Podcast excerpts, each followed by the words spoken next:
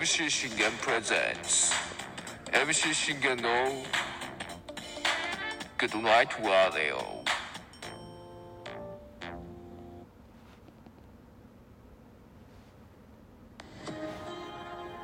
皆様ごきげんよう、MC 信玄でございます。ということでね、えー、今回も2本目の収録やっていきたいと思います。まあ、先ほど、あの、124回目ですかね、あの、収録で、まあ、本来であれば、ライジントリガー2のね、あの、試合感想の方も語りたかったんですけれども、あの、もう、えー、語れなかったので、まあ、今回ね、あの、2本目の方で語っていければなと思います。まあ、まず、えー、簡単にその、結果から申しますと、えー、勝利予想の結果がですね、私、結構、あの、いい調子で来てたんですけれども、まあ、今回のその結果としまして、えー、5勝7敗ということで負け越しました。はい。あのー、いや、それもそうなんですよ。なんでかって言いますと、僕今回ね、自信があったのが、ほんと3試合しかなかったんですよね。だからそれ以外はもう全部、あのー、いちいちもうね、その選手のこと調べて、どっちが強い、どっちが強いっていうかね、いうことをね、調べてね、調べた上で、あの、しましたね。うん。ん？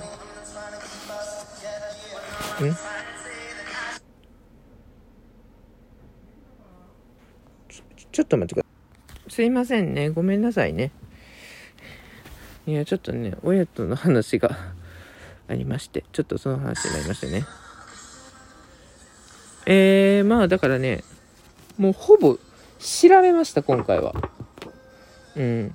もう本当に自信なかったんですよ、僕も。うん。まあ、せめてね、7勝ぐらいは行きたいなと思ってたんですけど、5勝しかできなかったっていうね。えー、久しぶりの負け越しですよ。いや、やっぱりね、やっぱ知らない選手が出てくると厳しいですね。えー、ということで、まあ、順番に見ていきたいと思います。まあ、まず、まあ、もう、キックのところは、あの、もう、さっと語っていきましょうか。えー、第1試合が伊藤優太 VS 桃と、桃とでいいのかな？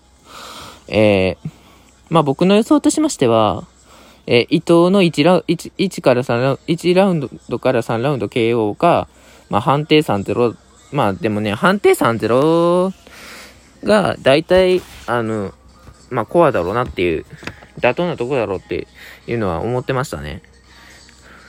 だいたいキックで KO になったと時ってあんましないんですよ。だからキックで KO は期待できないです。僕は。うん。とんでもねえ怪物とかじゃない限りね、期待はできないですね。だからまあ、まあ判定3-0型どうだろうって思ってたんですけど、まさかまさかの 2, ラウン2ラウンドドクターストップということでね、えー、桃とが勝ったということで、いきなり外しましたね。えー、えー、で次、えー、大輝 VS 中川浩太。えこちらはですね、僕は中川の判定3-0ということでしましたけども、まあ、逆でしたね。えー、大輝判定3-0。うん、全く逆でした。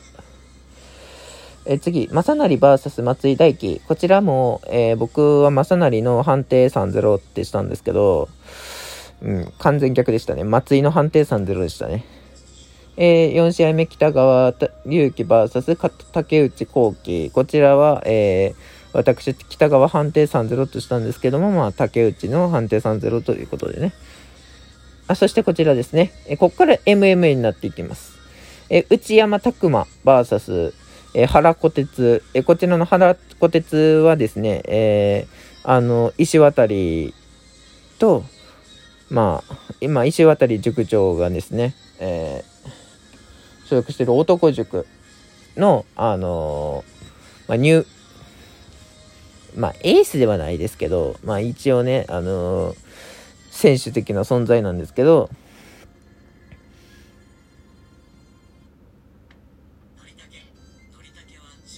まあ僕は、あのー、内山の2ラウンドサブミッションか判定3-0だろうなと思ってました。うん。まあでも大体ね、あ、判定3-0だなっていうのが分かったんで、えー、なんとかね、こここで1ポイント、い1勝稼げましたね。うん。え、次。え、小島勝志 VS 中川弘樹でいいのかな？えー、僕の予想としましては、小島の1から2ラウンド KO っていうことでね、まあ、あのー、経歴が小島の方が長かったので、あ、多分これ小島行くんじゃないかなと思ってたんですけど、まあ中川が、えー、判定3-0で勝ったということでね、えー、外しましたね。そして第7試合、遠藤、読めないですね。遠藤なんとか VS 吉野光。僕はこれ、遠藤の1から2ラウンドサブミッションか、判定3-0っていう予想をしましたね。まあだけども、まあ勝ったのは吉野が判定で勝ったと。3-0で。はい。えー、次、第8試合。こちらはまあもう本当僕、あのーちょっと自信はありましたね。えー、笹田勝利 VS マウンテン竜吾。これは、まあ、多分だけどマウンテン竜吾が KO するだろうと思ってたんですよ。1から2ラウンドで、どっちかで。予想通り2ラウンドで KO してくれましたね。マウンテン竜吾が そう。だからここでまあ1勝、2勝稼げましたね。えー、次。第9試合。えー、トケシ公平 VS ハリー・スターロン。えー、トケシはですね、前に、あのー、ね、負けてますから。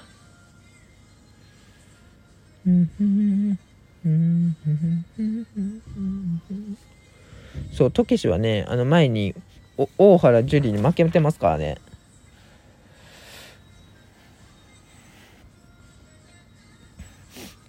まあ、それの、あの、リベンジマッチということでね、今回出て、出ましたけど、で、今回ね、まあ、自信持って僕、トケシに、あの、ベットしたんですけども、しっかり1ラウンドで KO で仕留めてくれましたね。ええ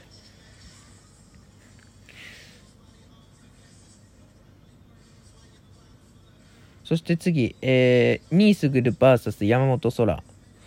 え僕はこれ 2, 2位にね、あニースグルにあのベットしました。したんですけど、あのー、負けましたね。逆に山本に KO 負けっていう。やっぱりね、あの、21歳という若さがね、あのー、30何歳という、あのベテランを上回ったというね。いや、化け物だなと思いましたね。でもね、21歳の割にはそこまでね、勝利経験も全くないなと思ってたんですよ。だからこれ、多分だけど2位すぐるこれもしかしたら勝てるんじゃないかって俺思、あの、僕思ったんですよ。思ったんですけれども、まあ、残念ながら、あのー、神は21歳の若者を選んだということでね。え、ここでもう外しましたね、僕もね。え、次、えー、アキラ VS 鈴木拓人。え、こちらですね、まあ、あの、もう一度、これ、男塾の、もう、あの、男塾のね、もうあのー、怪力格闘家のアキラっていう格闘家がいるんですけど、僕はアキラを信じてアキラにね、ベットしたんですよ。